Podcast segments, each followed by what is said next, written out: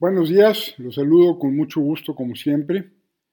Aquí me estoy tomando un café eh, orgánico del Soconusco en una finca en la cual me quedé a dormir una noche para conocer. Fantástico el proceso del café orgánico. Eh, tengo muchas anécdotas, eh, luego se las cuento, pero en particular les voy a hablar de un sapo gigante, casi del tamaño de un gato con baba blanca que se me apareció en medio de la noche este, para perturbarme al eh, niño este urbano, citadino, y bueno, el trauma persiste, pero se los debo. Soy Horacio Marchán, quiero hablar del pecado número 7, incrementalismo, y empiezo hablándoles de un rey muy famoso en la antigüedad griega mitológica que se llamaba Sísifo.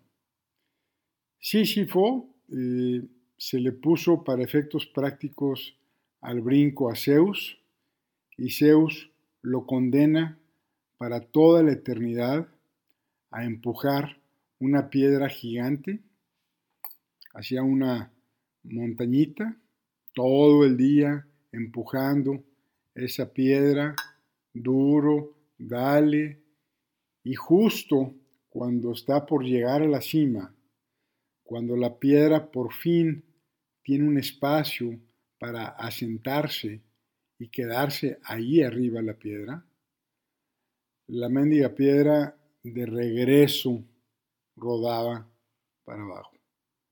Y ahí viene Sísifo caminando desde la montaña a tomar la piedra y volver a empujar.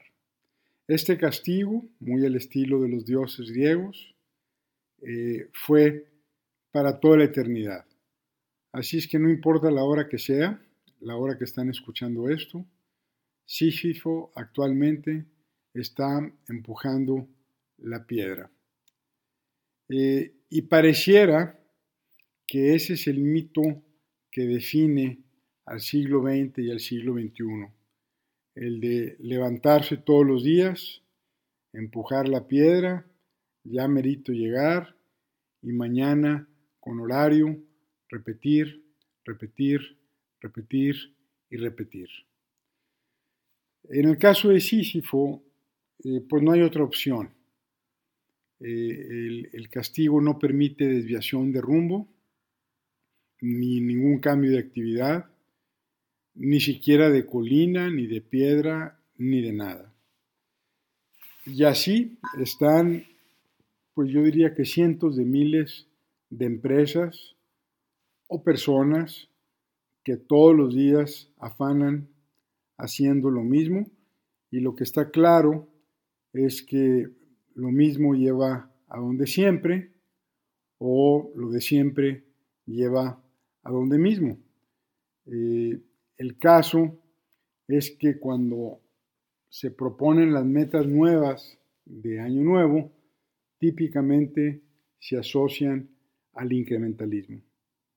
Hacer más de, menos de, y vi una camiseta ayer eh, que traía una persona puesta que decía, debo comer menos tacos. Bueno, pues él trae una dieta pero nuevamente está reflejado el fenómeno de incrementalismo.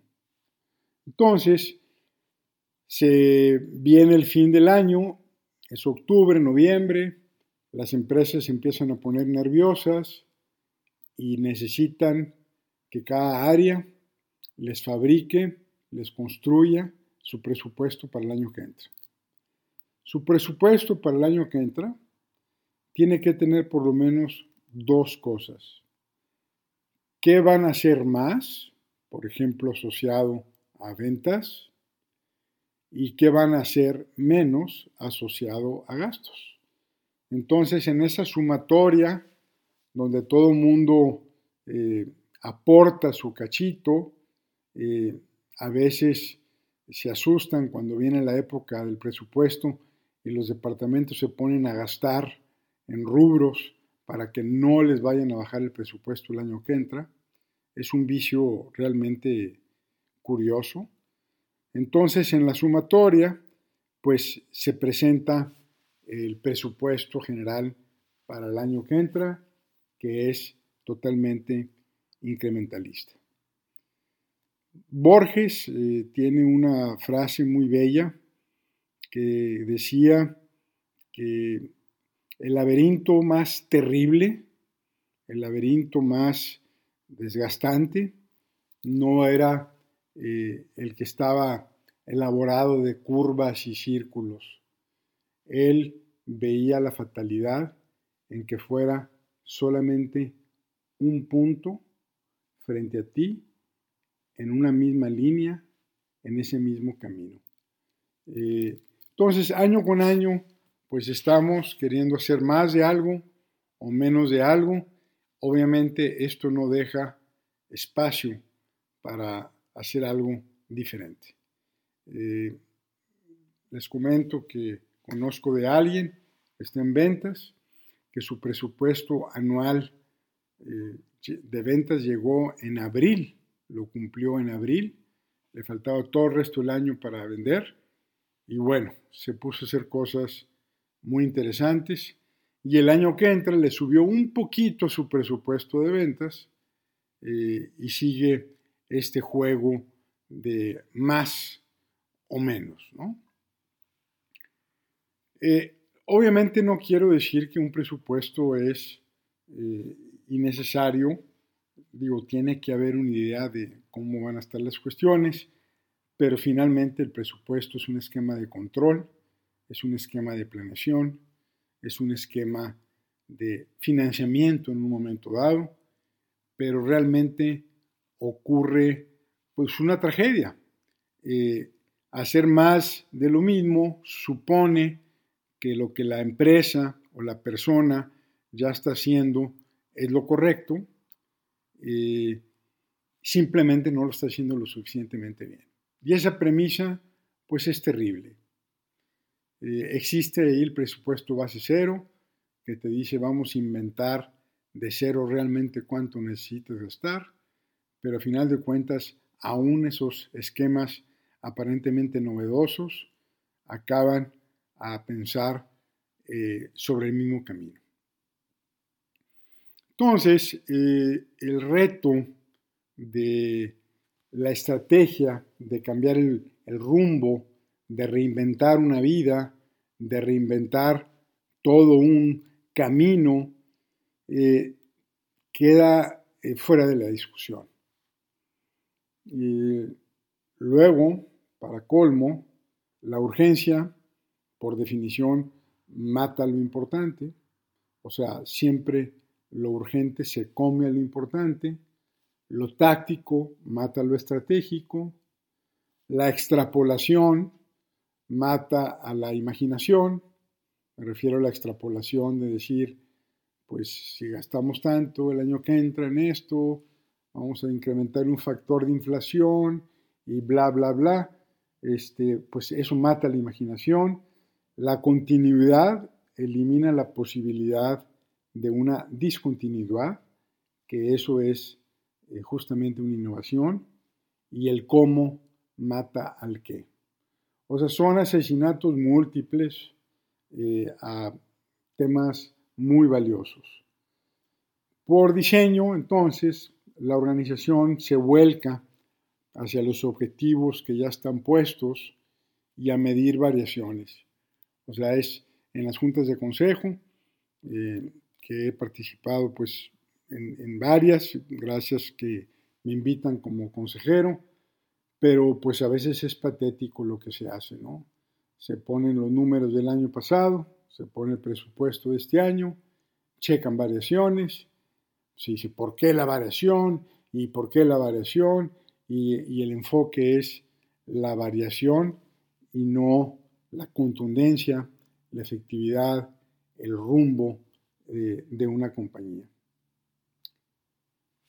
Entonces todo se mide con varianzas, con porcentajes.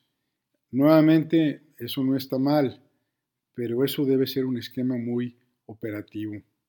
Eh, eh, en la cuenta en las cuentas estas de variantes, pues, no hay forma de que ocurran cosas excepcionales y la empresa queda atrapada en un esquema de eficiencia operativa. ¿no?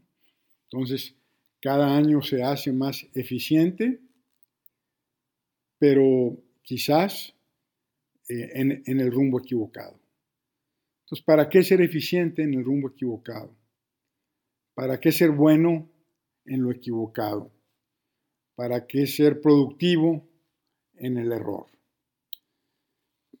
Por el, por el contrario, o sea, todos estos esquemas de los que hablo están asociados a la productividad, a la calidad total, regerería, economía de escala, eficiencia.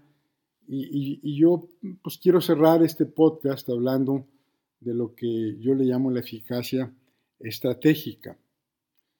La eficacia estratégica, que debería ser otro tipo de junta independiente de las variaciones y los porcentajes y la gente saca ahí sus calculadoras. Este, la, la Junta de la Eficacia Estratégica se centra en lo cualitativo. Por un momento eh, hace una pausa de lo cuantitativo. Se enfoca y pregunta en la diferenciación que se tiene en el mercado. Se centra y pregunta quiénes son nuestros segmentos más relevantes o quiénes son nuestros segmentos metas. Y en esta Junta de Eficacia Estratégica eh, se habla de segmentación de mercados cada vez más sofisticada.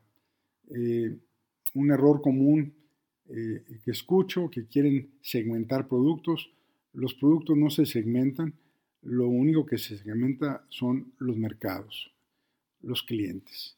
Entonces, la manera de, cruzar diferenciación con segmentos eh, que todavía no son descubiertos, que ahí están, pero que no hemos sido capaces de organizar en nuestra mente.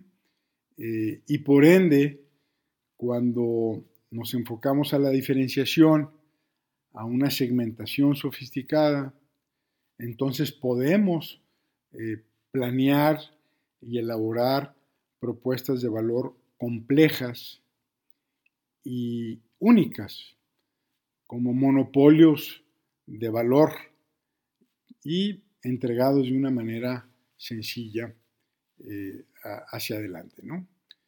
Este, entonces, sí, no está mal el ejercicio anual del presupuesto, más, menos, pero por amor de Dios, eh, vamos a concentrarnos en las preguntas claves eh, y, en las, y en los aspectos relevantes.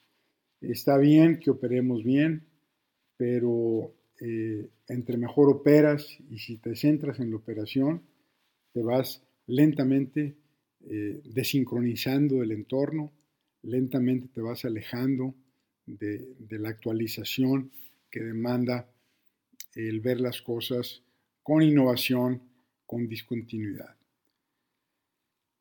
¿Cómo eh, sería eh, este proceso? Eh, el incrementalismo es, es hacia adentro. la discontinuidad y la innovación son temas de afuera, de un sistema abierto, donde se hablan de posibles vectores de acción, se incrementa el número de escenarios estratégicos, se reta la propuesta de valor y para algunos ejecutivos esto puede resultar sumamente incómodo eh, y desconcertante. Entonces, lo que hacen es regresar a lo mismo, al incrementalismo. ¿Qué vamos a hacer más? ¿Qué vamos a hacer menos? No se trata de más de lo mismo. Se trata de ser diferente, original, sí, mejor, pero hay algo mejor que ser mejor y eso es ser único en el mercado. Único es mejor. Que tengan buen día. Nos vemos. Bye.